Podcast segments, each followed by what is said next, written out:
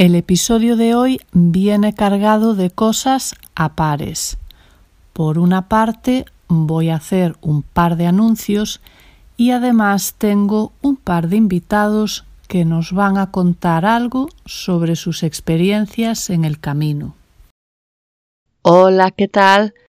Soy María Seco y estás escuchando el podcast de Spanish for the Camino. Please listen carefully.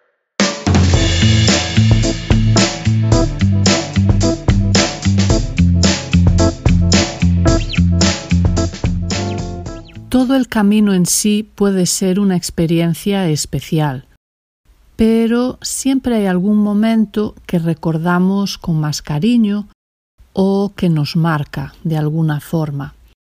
En el episodio de hoy, Christine y Thomas comparten con nosotros momentos especiales de alguno de sus caminos. Pero antes voy con el primer anuncio de hoy. Os cuento que acabo de publicar un nuevo libro. No es otra novela ni otro diario, es un libro de pasatiempos. Sopas de letras, crucigramas, el intruso, revuelto de letras, fuga de vocales. Tiene hasta 10 tipos diferentes de actividades. Son 81 actividades en total con las soluciones y una guía de vocabulario con 200 palabras. Y estas son solo una parte de las que aparecen en el libro.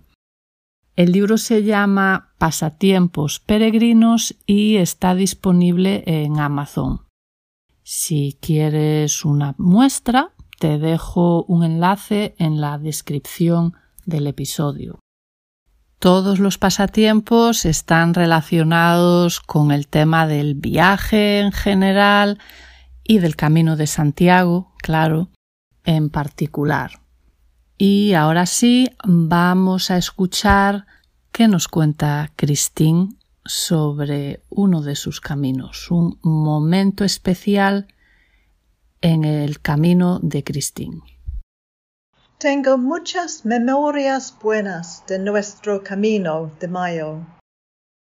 El convento en Santiago, donde pasemos nuestra primera noche.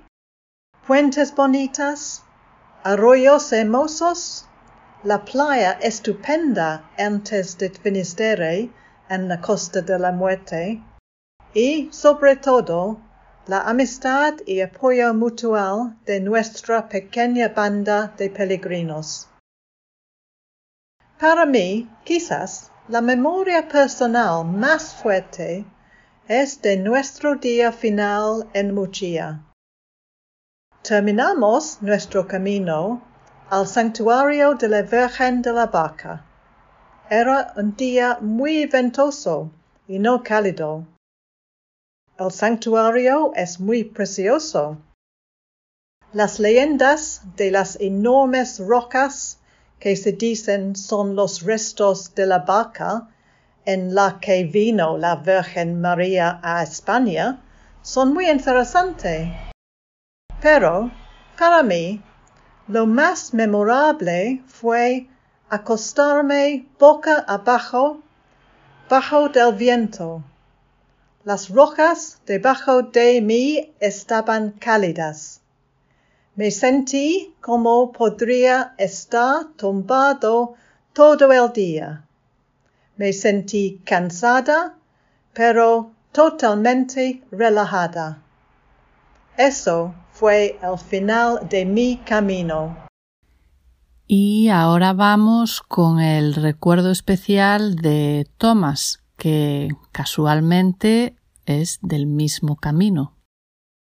En un camino reciente muy hermoso y exitoso de Santiago a Fistere Muxía, yo dije a mis compañeros peregrinos que teníamos que realizar dos rituales en Fistera. El primer ritual era quemar algo, ya que estamos en el fin del mundo, como dijo Goethe, el mundo de las cosas y el mundo de los espíritus por igual. En tiempos más antiguos, uno quemaba un pensamiento en un papel. En los últimos años los peregrinos queman sus zapatos o alguna ropa. Pero es muy legal quemar cualquier cosa por miedo a los incendios y tampoco no estaba interesado en quemar mis ropas porque lo necesito para otros caminos. El segundo ritual era de nadar en el mar. Antes de Fistera tienes una playa bellísima de dos kilómetros. Y este día el tiempo era perfecto y el mar estaba tranquilo. Como yo tenía miedo a los tiburones y por eso no fui a nadar, pero un corajo y valiente compañero peregrino de Irlanda salvó su reputación al nadar y nosotros no vimos ningún tiburón este día aún sin realizar ninguno de los dos rituales, fue un camino maravilloso e inolvidable que no debe perderse incluso si no puede realizar los rituales. Si tú también quieres enviarme un audio contándome algún momento especial de tu camino, puedes hacerlo. Te dejo el enlace con las instrucciones en la descripción del episodio. Y antes de terminar, voy con el segundo anuncio que os prometí al principio. Y es que el podcast se va de vacaciones. O sea, la que se va de vacaciones soy yo, que necesito un buen descanso, así que este será el último episodio de momento.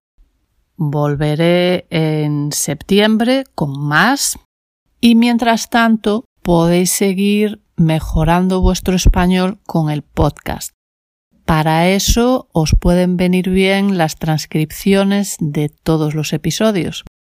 En la descripción os dejo un enlace donde podéis conseguirlas y además de las 15 transcripciones tenéis también ideas, sugerencias, actividades, ejercicios que podéis hacer con el podcast, además de escuchar, para mejorar no solo la, la, parte de escuchar, sino también la parte oral.